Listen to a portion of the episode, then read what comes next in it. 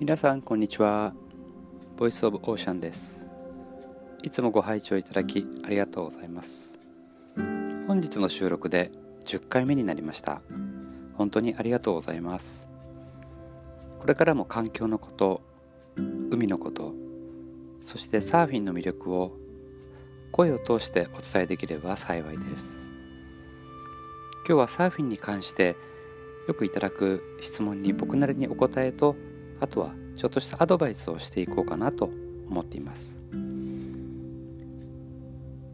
サーフィンに興味がある方やサーフィンに挑戦しようと思っている方からいただくあるあるな質問だとは思いますが何かの参考になればと思います。ではまず1番目。昔サーフィンをしていたけど復活するタイミングがわからない。よくあるご質問ですね。まずは生活環境と体調と相談して実際に海に行ってみるといいと思います。若い時代は勢いというか実態がつかめなくてとりあえずやってみようという根拠のない行動力がどなたにも備わっていたと思います。再度チャレンジしようと思うという方はおそらく時間や経済的にも自由があるのかもしれません。しかし注意が必要です。若い時代よりも海が素晴らしく輝いて見えます。そして目の前には昔チャレンジしたサーフィンがあります。注意というのは今度はサーフィンから離れるのが困難になるかもしれないということです。それでは2番目。始めるシーズンはいつがいいのか。えー、ズバリ夏がいいですね。気持ちいいしサーファーも多いと思います。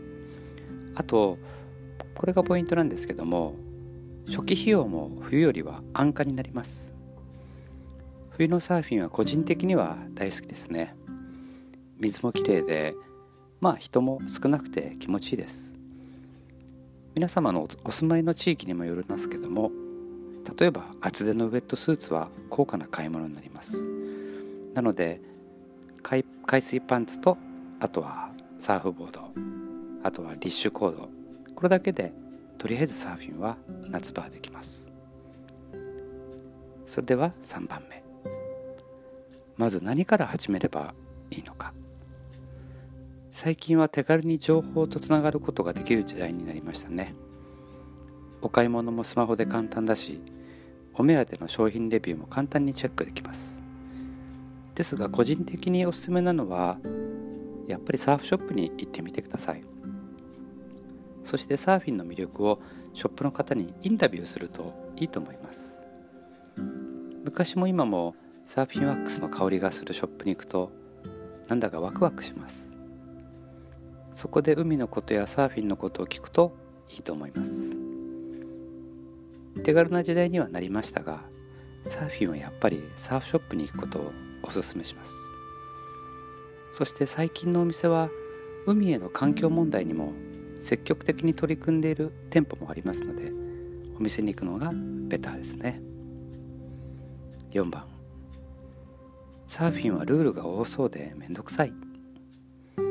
はいその通りです。前日でも触れましたがお店に行くと簡単なルールを教えてくれます。ではなぜサーフィンはルールが多いのでしょう？それはサーファー同士の怪我やトラブルを未然に防ぐためなんですね。もちろんみんなの海です。そのみんなの海で遊ぶ。そして週末の疲れた体をサーフィンで癒す。そんなサーファーも多いです。楽しい時間を過ごすためにはある程度最低限のルールはどんなことにも存在します。うまいサーファーはルールも熟知しています。まずは「おはようございます」と笑顔で挨拶して楽しく海で過ごしたいですね。今日のサーファーの言葉。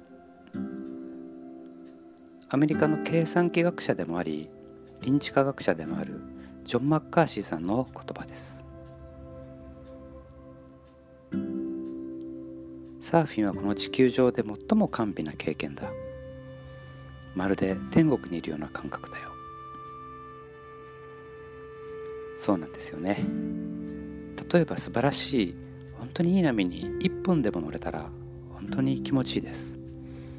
そしてその1本が全ての疲れや悩みから一気に解放してくれてその不思議な無重力感をもう一度味わいたくて疲れていても沖にパドルしていく。サーフィンの魅力はそんな非日常的なことが海と仲間とシェアできることも重要な要因なのかもしれませんね。さてポッドキャストをスタートさせていただきまして声で伝えることの難しさと楽しさを経験しました。サーファーから見たそして感じた海の声。これからも分かりやすくおしゃべりできれば幸いです。そして声を通して海を感じていただいて今海が直面している問題をなるべく耳障りのないようにお伝えできればいいなと思っています。ご拝聴どうもありがとうございました。素敵な週末をお過ごしくださいね。ではまた。